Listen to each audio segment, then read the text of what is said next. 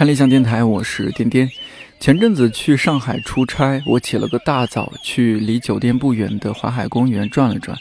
里边基本上都是中老年人，有的是一个人边听广播边散步，有的是两位老太太一边散步一边用上海话聊天，特别好听。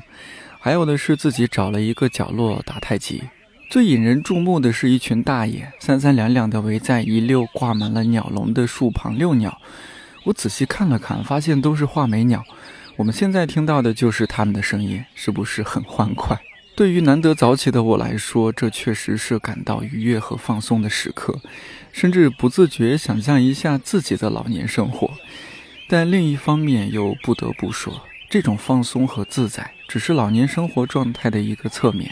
在我的日常生活中，看到更多的是老年人不那么自如，甚至小心翼翼地在现代都市生活着。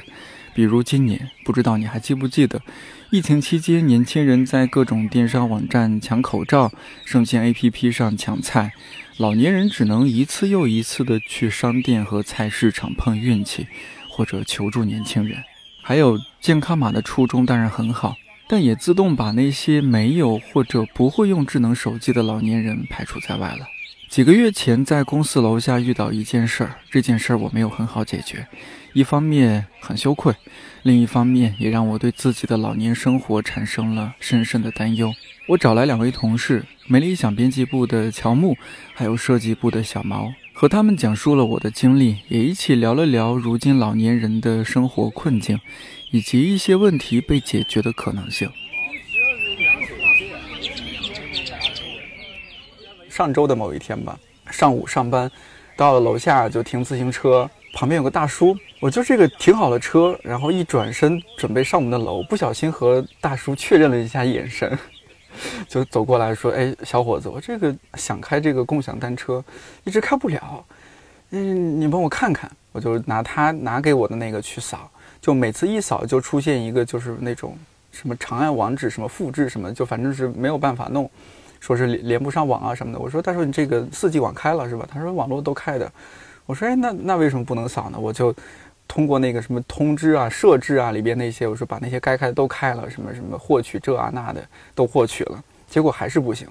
我说，大叔你这个还是不行。我说，我介介不介意我给你扫旁边另一个品牌的那个单车？啊，他说行，小伙子，你你看着来，我实在是弄不了了。我说行，那我就帮他扫那个。结果扫那个，拿微信一扫，然后他又跳转页面，然后说需要注册。我说，他说不好意思，这个需要注册，你可能得把信息填一下。哦，他说好，写名字啊，身份证号啊，甚至什么绑定什么卡，银行卡啊什么的，都又弄弄那个。他说弄好了，我说好，再帮您扫，还是不行，就不知道为什么。我说那那那我再帮您弄一下设置，反正就倒来倒去。差不多十大几分钟的时候，那个 DY 他到楼下了。我说：“哎，DY 你快来看看。”我说：“我我一直搞不懂他这个为什么打不开。”DY 操作了一会儿也不行。我后来急了，我觉得耽误了这么长时间得有个结果。我说：“大叔，咱们这么着，我想问您要去哪儿？”他说：“要去附近哪哪哪哪个胡同。”我想：“哦，这个距离也不远嘛。”我说：“这样，我帮您扫了吧。我帮您扫了，您到了，您您锁车什么的，反正就到时候我这儿就就收到了，我就结了呗。”但是他特别不好意思，那大叔说：“哎，这这样不太好吧？怎么怎么样？”他说：“那我再想想办法，我可能坐公交或者怎么着的。”哎，就这一件事让我心里特别难受，就一整个上午一边剪节目一边走神。你说会不会？其实像他这样的人不在少数，可能会有很多老年人，他们有有这样的问题。虽然他们用的是智能手机，但很多他用不了。啊，然后又，我再往深了想，就觉得我如果到老年的时候，会不会也出现这种情况？就是你你这个东西操作不了，问年轻人。现在去看病的话，北京很多大型医院它用的都是医保卡，呃，就是你像你去挂号去拿药。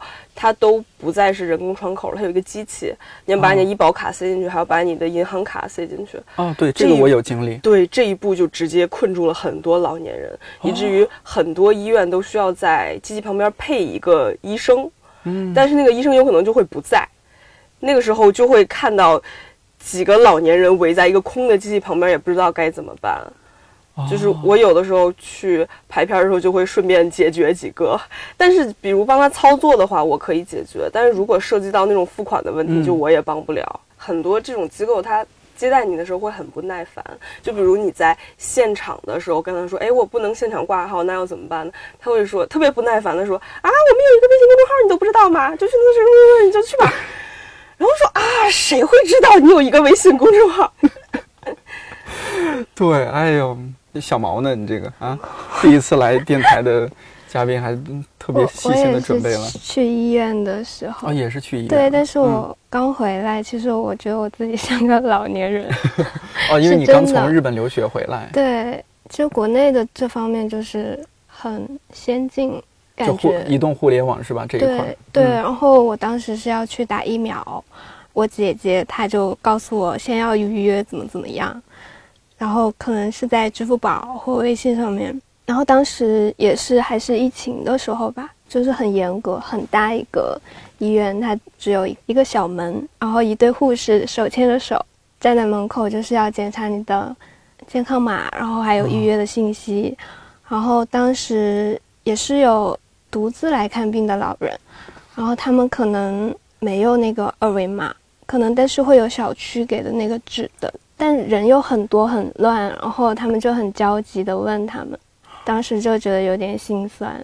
前段时间还有一个其他新闻，我们刚刚一直说医院的事儿，比如说有那种什么上了公交车，你看到那个没有？就是上了公交车，然后他手机可能不是智能手机，还是说他没有那个功能，无法什么 NFC 那种就是感应式的，也无法那种扫码，硬生生的可能就是被。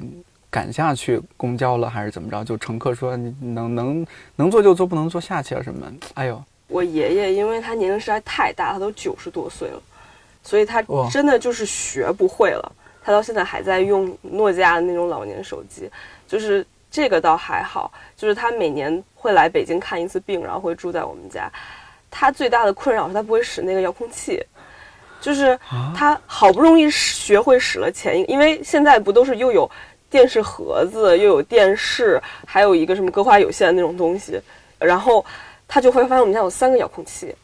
他今年学会了，第二年我们家换了一个盒子，第二年我们家，第三年我们家换了一个电视，然后又一年我们家换了一个歌华有线。他就说啊，天哪，怎么每年来我都要学新的？以至于我经常回家的时候，发现他就一直在看一个台的广告。我说这广告这么好看吗？你为什么一直看？他说我不会换台，然后我就觉得好心酸啊。但是你又不太能强迫他一定要学会这些，因为你想他出生的时候还是民国呢，啊，就对啊，他之前学会的东西到现在完全没有用，完全没用的。对，而且我们的确是要在这方面尽量和老人共情一下。一方面，很多现在的这些科技对于他们来说就是变化很快。就是我觉得现在有点可悲的一点，就是很多人在网上都会觉得老年人学不会用这些电子产品是他们的问题。就是说，我们就是应该终身学习啊，我们就是应该跟上时代发展啊。你不学习，时代就是会抛弃你啊。呃，就是甚至在你刚才说的那个呃，老年人上公交车被赶下来的嗯那个微博评论下面，就有很多人说啊，我奶奶都八十多了，还在那儿什么社区班学电脑呢。我觉得。大家能跟上时代的确是一件好事儿，但是也不能就觉得跟不上时代是他们完全自身的问题。对，因为虽然我们说是终身学习，但是一个人他能学会的事情，或者他到老了之后他的各种。学习技能都下降了之后，他能学会的东西的确是有限的。是，都别说老了，我觉得我现在，你 你让我再新学个什么，其实好多时候也是有门槛的。你刚刚说那个遥控器，我一直在笑，为什么？因为 我也不会，就是，但是我因为我很少接触电视机了，就偶尔，比如说春节的时候回到家里，我们家或者说去朋友家，他们可能哎，他们聊天，我这个性格比较不合群，我说那你们玩你们的，我要去看电视。三个遥控器我也不会，就鼓捣着鼓捣着，我说来来来来，他们可能正打扑克呢，我说来来来，这个怎么弄？你要老了可能也得看广告，绝对的，绝对属于那一挂。我也，而且我还感受过那种在商场里面不会用手机，就是它有一个。折扣券儿，嗯，然后但得让我线下一个 app，线下一个 app 还要在他那个做的很差的 app 里面找到他某个活动，然后进去，他什么一号限制一个的代金券，我还得注册，注册完了又要用他指定的卡付款，然后又付不过去，然后就怒了，说我才多大呀，我才二十多岁，就这种就是被困在这种赛博困境里面，那我老了。就我现在还能选择不要那个折扣，对，那我咬老了是不是就是连东西都买不出来了？是啊，就是可能会比较计较。现在我我前几天也遇到你这种类似情况，就是比如说我们附近那那个商场里边的超市，它多了好多个那种自助收银台，然后原本人工结账的只留只保留一个还是两个，就极少。然后呢，我在那边也是就操作半天，而且他比如说我买了那个菜，可能他那个条没打好，我扫半天扫不了。我说啊，那个大姐或者阿姨，你帮我过来看一下，他这个扫不了啊，他帮我弄。然后我一边弄吧，他还一边给你推销，就是哎，你这个下我们 A P P 没有，或者说注册我们会员没有？啊，你这个是不是我们这个新装修了，或者新怎么开张？你是不是首单？你如果首单还可以减十块钱，啊，你你会不会弄？你我我我帮你弄。哎呦，我当时就是感受到了作为一个年轻人的侮辱，就是，然后我就真的不会，然后真得人家教，就是。特心酸那一刻，我我买完了，我提着重重的东西，我说我我为了十块钱，我图啥？就如果人工结账，反而其实挺快的，可能就不到一分钟，绝对就把那些就都弄好了，我就走了。我在那耽误了差不多五分钟，就明明它是一个提高效率的东西。对啊，而且我在那种超市里面还见过他的那个手推车，嗯，是要你扫码才能推的啊！哎呀，我说怎么了？我没有，我要扫不了这个码，我连手推车都不会拥有，是吗？还有这样的呀？对，就太过分了。我上次逛超市，他就是扫码，然后下一个 app，然后那个 app 下了十分钟。我觉得的确是，就是国内这种发展没有问题，但是你得给跟不上的人留一条后路。嗯，包括。火车票的电子支付，包括，呃，汽车，其实很多，比如欧洲或者日本那边，他们的电子化都比咱们做的更早。但是，就算在已经电子化这么多年情况下，他们还会留出一定份额的票是可以在现场买的。哦，对。但是你现在在现场买火车票，我真的不确定他能不能买到。就包括现场，尽管。很多超市和很多商店，它现场还是有人工柜台，但是人工柜台就是结得很慢，可能也没有人来，就是这个便捷程度跟你电子支付肯定是不一样的。我是觉得国内第一是跑得太快，第二是就是会顾不上后面的人。嗯，对，所以我觉得这这点这点日本那边可以讲的，因为日本也是老龄化比较严重，但是他的确是因为他他们的老年人因为。比较有支付能力，所以他们的很多权益和他们的很多需求也是在社会上还算比较得到重视的。小王，你在日本待的比较久，四年半是吧？对，四年多。对，什么感受？你从？我觉得他们就确实东京就是出去全是爷爷奶奶，然后，但他们他们六十五岁以上才被称是老年人。老年人。对，然后他们有很多老年人是在工作。啊，比如说出租车司机，然后快递员，然后包括我们食堂的奶奶、大爷，对大爷大妈，然后他们是能工作的话会一直工作的，而且他们很鼓励就是老年人工作，因为年轻人不够用啊。对对，他们是超高龄化的社会，然后就中国不是有很多养老院之类的嘛，但是在日本就是。要到身体要达到一不是很好的情况下，才有资格去申请那种疗养院。他们会有等级划分的哦，身体等级，或者是老年痴呆症的那个。对对哦，这样子。嗯，我看过日本相关的一些纪录片，他说这他费用也是一大问题，说他日本那边的养老院费用超级高。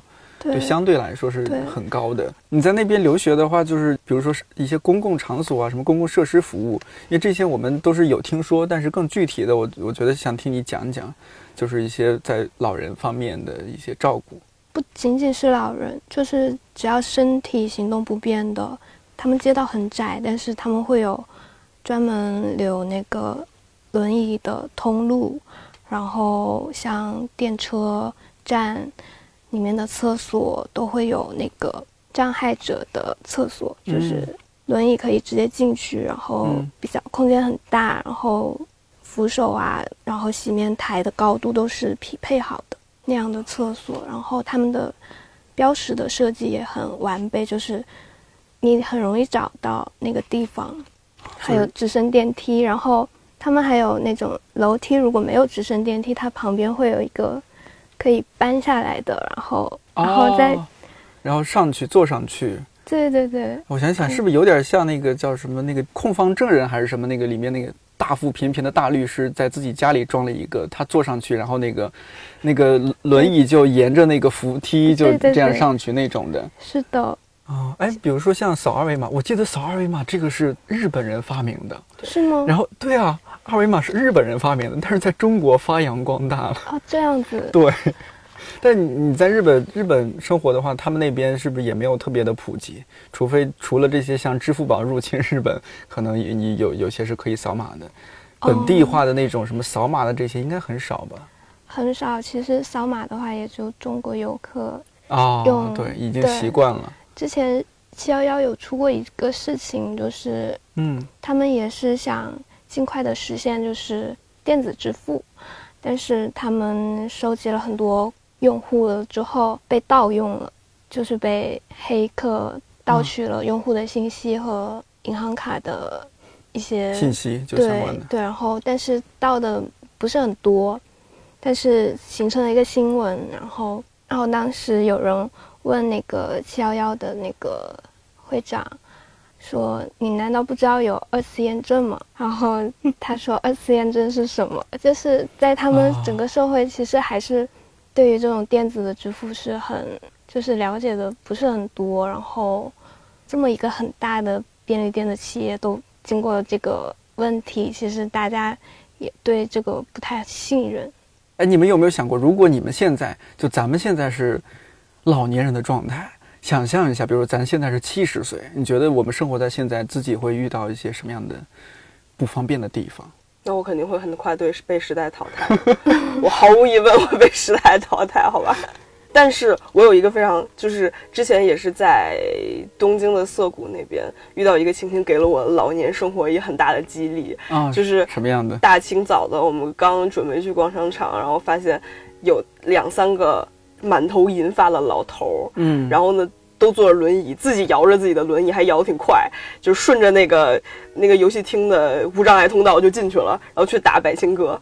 我觉得啊，这就是我梦想的老年生活，可能不一定打百青哥，打个 Switch，打个什么都行。我的话就很怕突然，假如说有疫情啊，或者是社会的突发状态，然后嗯你会接收不到正确的信息。就比如说像疫情期间，不是好多，其实也是谣言满天飞。对，嗯、那时候我们家的群里，就是我 我妈或者我爸有时候就会发一些莫名其妙的标题啊什么的，是吧？又又又又开始吃蒜了啊，吃蒜 防防新冠，你知道吗？有 对我那哭笑不得。哎，其实疫情期间有一点我感触还很深，如果放到那个时候的话，像有段时间是那些比如说送水，送水的它是不能进小区，就所有快递都不能进小区。我我不是订那种桶装水嘛，我都是自己去到门口把它扛回楼上。嗯，对，是这样子的。就是我那时候就想，哇，如果是那种独居老人，或者说也就两个人、两个老太、两个老人在一起住，然后子女也不在身边的这种，喝水怎么办啊？对他他都不只是嗯喝水的问题，它是疫情期间基本都变成网购了嘛，嗯因为缺少线下的渠道。对，当时我就在想，那些独自居住的老人怎么办？因为那个时候，我忽然变成了我们全家的希望。每天早上七点四十五定一个闹铃起来抢菜，就是我在我们家的地位从来没有这么高过。然后我就想，那那些就不说小城市了，小城市可能邻街里街坊还认识一些，比如你在北京这种大城市，很多那就是一户和一户之间不认识，不认识的。然后嗯孩子跟父母也不住在一起，那那咋办呢？肯定很多还是子女远程指导，嗯然后你要什么第一步、第二步、第三步这么做，嗯就是有点像是，对，就是之前咱们可选择的时候，觉得那个优惠券太难了，所以就不下它。现在是你已经失去这种选择了，你不得不在你的人生就快要过完的时候，还要被迫学这种东西，因为不学你活不下去。是的，是的。我又想起来，就是我们我们那儿附近，比如说，呃，就我老家那边，但不是村里，是县城那边哈。现在就是像我们的父母辈，好多人在准备买房，在当地买房，然后他们一大考虑是什么？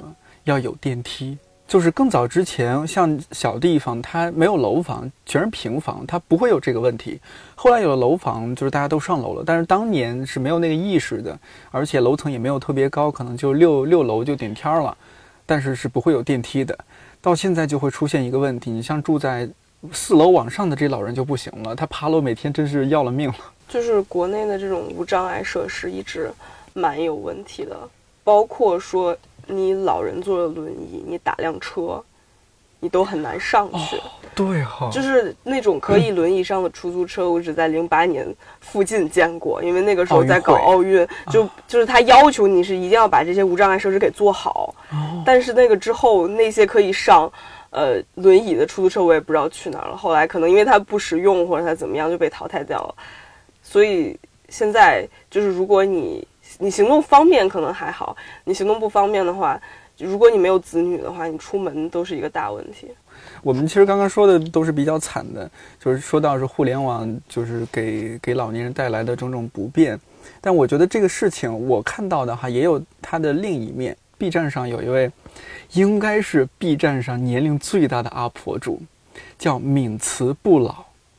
敏是就是敏捷的敏，慈是慈祥的慈，不老就是不老之身啊，不老。他是今年四月份开始。呃，上传啊，四月三十号我看了一下，四月三十号开始上传他的第一条，呃，不叫 vlog 吧，反正就是上传他的第一条动态啊、视频什么的，就大致讲了讲说，哎，我我我，他呃是说我是八十九了还是九十了，反正是说，哎，我我我也来 B 站了，说是这听说很多年轻人在这儿，我也来。呃，来来聊聊什么什么的。后面他又上传了一些，比如说讲那些年的故事，什么 抗战期间啊，这那的。哎，我还看的还就挺挺感动的。当然，这个他不是他自己完成的，也不是什么商业团队。据我所知，好像是他家里的这些孙儿辈的孩子给他弄。还搞得还比较专业，就是那个画面啊、清晰度啊，都都是可以的。我觉得还挺有意思，叫整个弹幕刷都是“奶奶好，奶奶好，长命百岁，长命百岁”。要不他说自己八十岁、九十岁了，有人说你奶奶你永远十八岁。就是网络一方面的确是让很多人跟不上，嗯，然后一方面也让很多就是在家的老人他们很低门槛或者无成本的在网上找到了。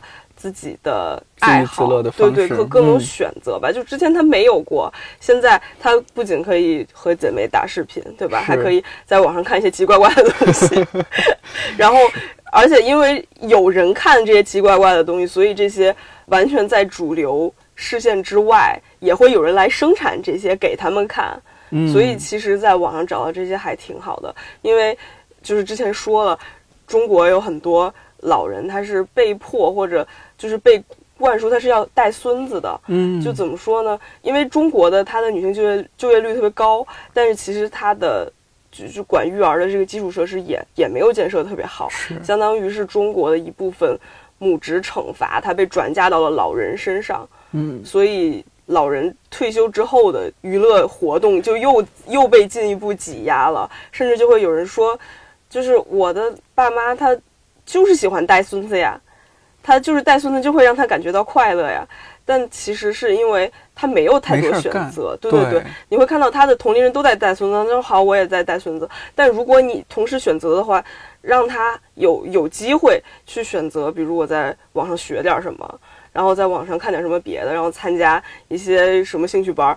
他真的不一定会选择在家带孩子，对，还是选择太少。就过，最起码过去是选择太少，现在只能说比过去好一些。对，对我之前看那个韩国综艺，我特别喜欢一个那个刘在石主持的《You Quiz You Quiz on the Block》，它里面比如说像今年他有一期里边采访到一个，就他也是采访不同职业的人，因为疫情期间他们做一些特别专题系列，有有一期就是专门采访这个律师行业的一些人，好像是采访一位大法官退休了。老爷爷就大致讲了一下年轻时候的事儿，然后说这个您后来这是干嘛了？说我我在 YouTube 我 这个开了个自频道，说干嘛呢？就我我讲一些法律常识，就发挥余热。说那 YouTube 不是可以和你们这些就是这也叫博主吧，视频博主分成吗？说和你有没有分？啊，你不缺钱，然后这个 我觉得我这么短的视频两三分钟的，然后在。来个广告赚点钱，就是嗯看着看着还有广告，多不合适啊，就也不要了。哎，我当时觉得这还挺好的。我后来发现，其实国内，比如说 B 站上，其实这种还也还挺多，就是发挥余热的。像刚刚那个老奶奶，如果她什么讲那些建国啊什么的事儿啊，什么抗日战争时候的事儿，她经历过吗？这是口述史啊。这个你在日本的时候，是不是日本那边是用呃 TikTok 在日本应该有有有有在用吧？有那边是不是很疯狂？很疯狂啊，。很疯狂。你疯狂主要是说年轻人很疯狂吧？用的我有一次是看到我老师的手机里面有这个 app，然后我就啊吓到了。你老师年龄多大？他虽然他看上去挺老的，但是他他其实才五十五十六岁。你有观察到他们那就是日本的老年人，他们也会用一些现在的这些什么短视频啊，什么这些软件自娱自乐吗？那我真的看的很少，嗯，看的少看到的好像没有哎。哦，比较少。对对，嗯因为他们也才真的是刚刚火起来，TikTok。对，忽然觉得我们这发展也太快了。对我有点怀疑，因为日本很多老人，很多不是老年，中年人还在用翻盖手机。对对，啊？是的，是的，他们老年人都不一定有智能机，说真是的，的。因为人家不用智能机也能活下去，并且活就他们的社会非常的稳定，他们也不需要就是这些改变，所以他们也很难改变。因为现在就老年人多，我觉得我发现国内不是也逐渐就是开始有一些新词汇又冒出来了。我觉得我们就是特别擅长生产新词汇，银发经济，你有听过吗？我们小区附近开了一家一个店面，叫某利健，你知道那个某利健老人鞋？哇！我我爷爷不会换台看的那个广告就是他的，啊，真就是我为什么我为什么就是注意到他看了半个小时这个广告，因为他声音特别大，并且他也不间断，然后我在我屋都能听见这个广告一直在那儿响了十几分钟这。样子，嗯，对，他们可能是因为确实是现在看电视的老年人居多，年轻人有几个看电视的，真的极少。所以是不是广告啊什么的也是老年人看的广告居多了？他们会在那种就是不是主要的卫视嗯，的工作日时间哦。大量的投广告，他那个广告可能甚至就半个小时来回播，它只只有一个产品的广告，就有点像是洗脑洗脑式式的。并且它那个广告里面的内容会和。哎，现在的抖音广告特别像，就是它做的特别夸张，然后它把它的产品的功能特别夸大，然后并且它是用购买者的采访来说，哇，效果特别特别好，老年鞋特别特别好。我这其实当时在想说，就是老年鞋它不就是鞋吗？人老了之后，这个需求会有什么变化呢？就哪怕他说可能抓地力强一点，那其实嗯有的那种偏登山类的鞋，它也可以做到，但它就是抓住了老年这个点，嗯就会迫使老年人让自己的子女去给自己买，就是是对，就觉得你不买就是不孝顺或者怎么样，因为老年人其实他在这方面能看到的商品种类更少，所以他就会觉得可能电视上面播的或者身边人都在穿的就是好的，那我也要有。对啊一说就是广告里都都在播。我身边有几个朋友已经深受其害了，就是真的是家里的 爷爷奶奶会说：“哎，你给我买那个。”他们不认阿迪达斯，不认耐克的，他们就认这个老年鞋。哎，你我那些老哥们儿什么，他们都穿这个。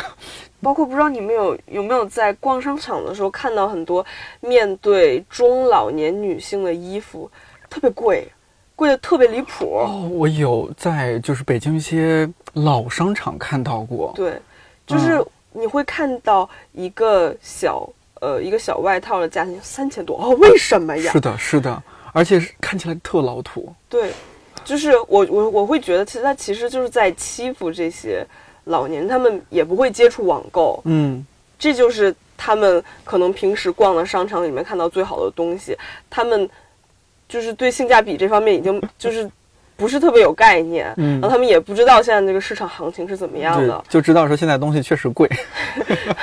对，就是因为他没有他不面对网上的这些竞争。所以他就可以占据他的有利地位，把他就是价格并不合理的东西给卖出去。说实话，我已经买了两双鞋给我姥爷寄回去了，我姥爷一双，姥姥一双。对，就是这个倒是不是说他们要的，就是就是好像我也不自觉的被洗脑了，因为也不是说老看广告，但是你总会时不时的接触到这些信息哦，好像有这样一个牌子，好像这是专门给老人设计的啊。我们穿的鞋呢，这个鞋垫好像偏软一些，他那个鞋垫好像偏硬一些。这个你刚刚说到抓地力啊，这那的啊，好像他们不容易什么扭脚啊、摔倒啊，反正也不贵，我就给他们买了。但其实我我我也买的时候在想，这是不是智商税啊？我觉得他可能就是抓住大家对这件事都不计较，嗯，就是子女买的时候觉得那可以也穿不出事儿来，对吧？对，那买了就买了，然后老人就也不知道。然后其他的可能作为送礼的什么还能说尽个小心啊之类的，对，大家就都其实也都不 care 这里面到底有多少技术性因素。嗯，你说如果哎呀还还有什么坑呢？如果对于老年人来说，保健品啊，对啊，保健品是恒久远啊。对，他们那个保健品会有讲座，你知道吗？是的，是的。哎呀，我跟你说，这方面我有自身的经验。这个讲座人可有套路了，就是说，哎，首先发传单，尤其小地方什么，他就发传单，传单就很可以非常快速、直接的到达这些他的用户群体。然后传单上可能会写着：“你听这个讲座，领袋洗衣粉，嗯，领几颗鸡蛋。”对，就是感觉其实这些保健品它提供的也不是它的产品本身，它提供的是一种陪伴感和一种安全感。它陪伴感包括。他会提供很多讲座，然后让你这个老年人呼朋唤友的来听，然后他的销售会特别的亲切，就是呃，因为很多人也不就也不和自己的父母住在一起，然后老年人也没有人说话，他就会自。自发的去跟那些老年人说话，嗯，甚至可能很多老年人也知道自己买的那个保健品它没什么用，但是他就是想要人跟他说话。对，有道理。对我看过那种新闻，就是比如说一个小伙子长期就是想拿下某一个老年人客户，因为知道这老年人客户有钱，啊，一瞅啊大爷家这个油快用完了，悄悄咪咪的下次再过来拜访的时候提了一桶油过来，对，啊，就是长时间的这种软 这个这个心理攻势啊。最后就可能就大爷可能就积蓄二十多万就出去了，可能买他个一个什么什么几个疗程的呀这那的，然后最后比如说儿子说爸你怎么乱花钱？说人家给我还送桶油呢，你送我什么了？这比亲儿子都亲，我被骗了我也骗得心安理得的，人家孝顺我。就的确很多年轻人他站在这种科技的前沿，他就是就包括我们都会有就是。不自觉的产生一种傲慢感，嗯，就比如之前我爸是用我们家电脑看剧，然后有一天我们家电脑那系统就坏了，他跟我说：“你给我装一下。”我当时想装电重重装系统应该一两个小时吧，我说我其实这两天没空，你等我后天我忙完了给你装。然后其实我也没有忙到那个程度吧，只是可能就是不想腾出那个时间来。但但是第二天我晚上回去发现我爸就是。坐在客厅，在那儿玩消消乐。我说：“天呐，你怎么就大晚上在那玩消消乐？”他说：“电脑坏了呀。”然后我当时觉得特别愧疚，我觉得我特别傲慢，就是哎呀，人有了权利之后就是会这样。技术壁垒。对对对，然后我就就是给他装了电脑之后，他又可以看了。其实很多人也是这样，就是你有了这种傲慢，或者你真的没空之后，那就是会有人趁虚而入呀。是，对吧？是的，是的，还有。那个影视作品里面也看到一些一些老年人的生活，我倒觉得人家也挺好。比如说像那个《四个春天》里面，我觉得哎，人家那个，但这前提是人家本来就爱学习，愿意钻研什么 P 图技术、视频剪辑技术，然后自己还会点拉个什么乐器啊什么的，那种可能还又不太一样。这个老年生活还要精彩一些。你刚刚说到说，就比如说你们小区附近是有那种老年合唱团是吧？啊，大家在一起唱唱歌。就是你远呃，你本来觉得老年合唱团可能就是那种，呃，松散的、非专业的社区组织，其实不是。嗯，我们家旁边有个紫竹院，其实紫竹院的合唱团好像应该还挺有名的啊。人家就是那个成员也非常固定，然后呢，训练时间也还人家还有时间表，嗯，然后还非常专业，就是有分声部，然后有现场伴奏，然后现场还带鼓啊什么的，管乐队都有。然后还有人专门负责编曲、负责打谱、负责什么？人家还就是之前北京他有活动的时候，还经常会去。就是说，其实那是一个非常严谨的这个退休后的社呃社群组织，对。没点才艺，将来老年生活都孤独的不得了。对啊，就是没法融入那个。对啊，他那里面的那个核心人员可能以前都是音乐老师啊，什么文工团退下来的什么。你真的就是你作为一个五音不全的普通人，退休之后想去加入，还真的不一定能加入成功。现在不是还有一些互联网软件？小毛，你可能这刚回刚刚回国，不太清楚。比如说有个叫糖豆，糖豆对糖豆广场舞，就是广场舞，它但它是可以约。它是我记得是它上面可以就是一个是你还可以查看附近有哪些地方跳舞吗？还是什么？哦。然后还可以在上面学习，它有些视频，哎，教学啊什么的。然后呢，它又像一个自媒体，就是你这个拍一些东西上传，你 你可以这方面的 KOL。你有没有想过说，因为我比如说像咱们桌子上摆了一本，就是像译文纪实的他们一些系列，就是一堆书，全是一些求生不能求。我我小猫是不是不太熟悉啊？上海译文的，它有一套译文纪实系列，它这个全是些求生不能、求死不得的一些选题。你看有有有什么？我跟你说，女性贫困很直接哈，还有无缘社会，就是说你和这社会没关系了。然后还有，你看我我拿的这本叫《看护杀人》。我翻了一小半，我都看不下去了。就是比如说夫妻之间相互照顾，就到了老年，或者说是那个老人照顾孩子，或者孩子照顾老人，照顾不下去了。比如说我心里太累了，压力太大了，把对方就给从这个世界消失了。还有一些什么生育方面的，我记得对，还有关于咱们工作的叫工作漂流。总之就是，就我刚刚说的求生不能，求死不得。我就看的我就一度觉得，对于老年生活充满了。悲观和失望，就不知道到时候你像我这种遥控器都现在已经 hold 不住的人，这个到老年该何其的惨！你们、你、你们对这个老老年生活这个有没有什么期待？之前是说就去个养老院，我就现在发现看了一些资料，我觉得养老院原来不是随便去的。而且你去了养老院，人家也不一定对你好。对，重点是你得有子女，有人能帮你吵架的时候，你的权益才能得到保证。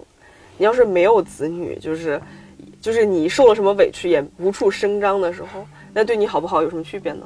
我觉得还是就是，嗯，找到自我吧。一个案例是我姥姥，她就是之前一个特别有数的人，嗯，他首先他退休之后，他也不喜欢人，就是不喜不想和任何子女住在一起，然后呢，要给他，然后让让大家给他找一个话少的保姆。后来呢，是因为。他住在那个家属家属院里，之前是隔壁有一个老太太，可能刚从女儿那儿回来，就一天到晚老找他聊天儿。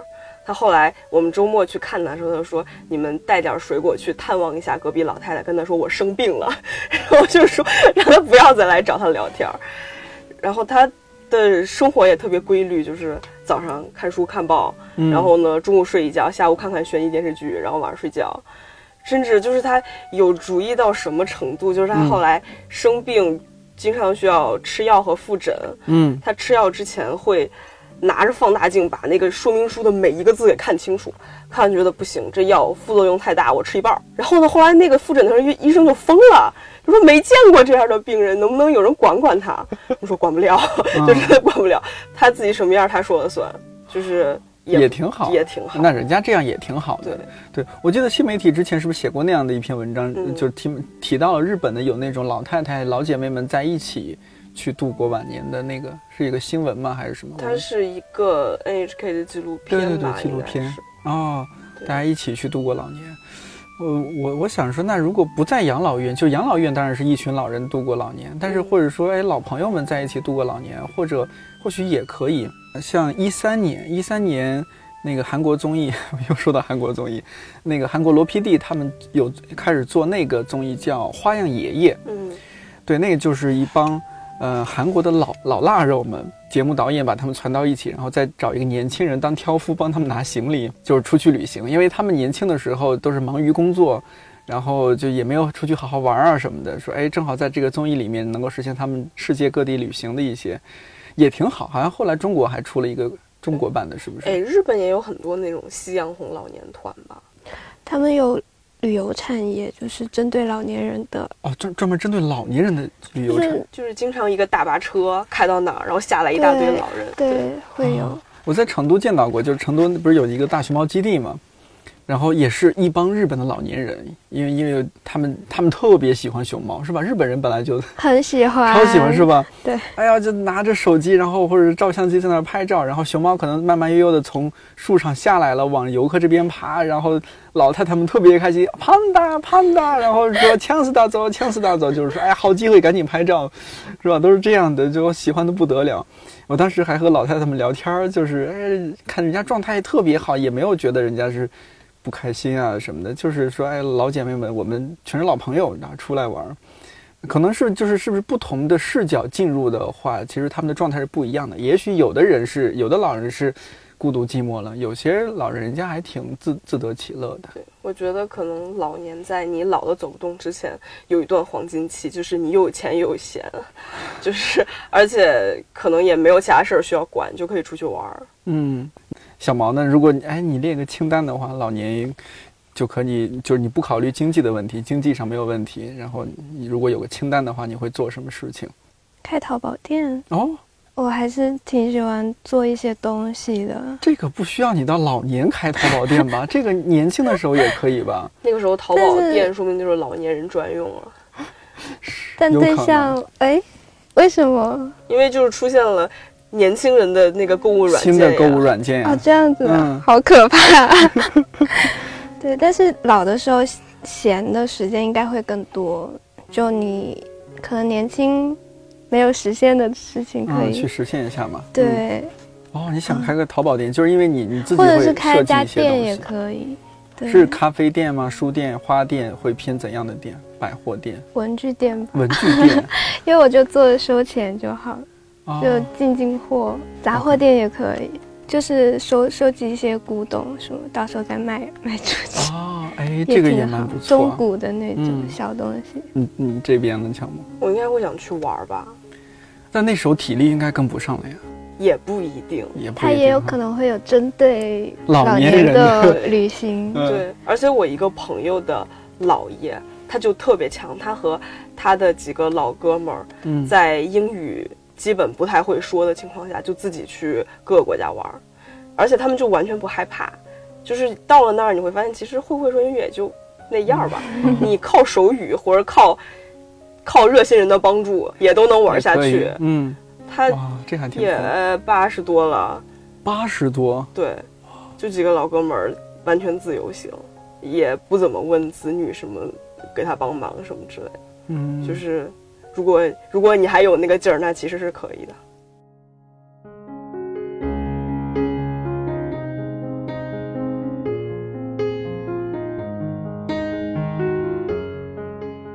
拿智能手机来说，我其实心情还有点复杂，远不是让老年人学会使用智能手机这么简单。比如我姥爷今年才开始使用智能手机。每周末我都会和他微信视频聊天，这还挺好的，对吧？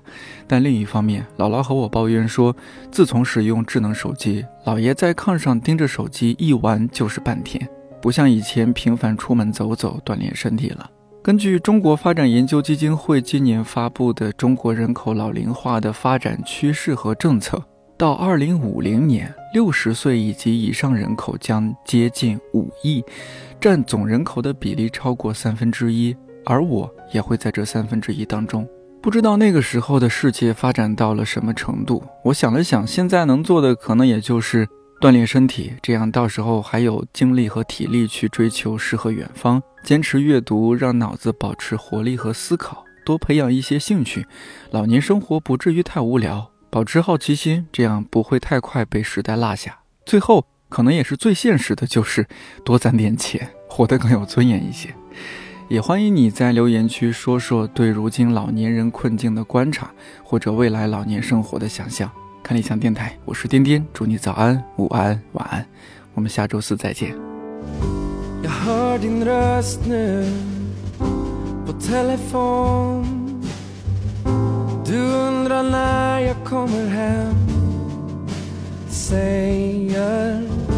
Det väntar snö ikväll. Och det blir kallt. Så ta din tid, vi ses ju sen. Älskling, nu skymmer dagen här. Och fast du är ensam där det finns en eld som brinner. Jag kommer sent i natt. Och min kärlek har du för alltid. En vit song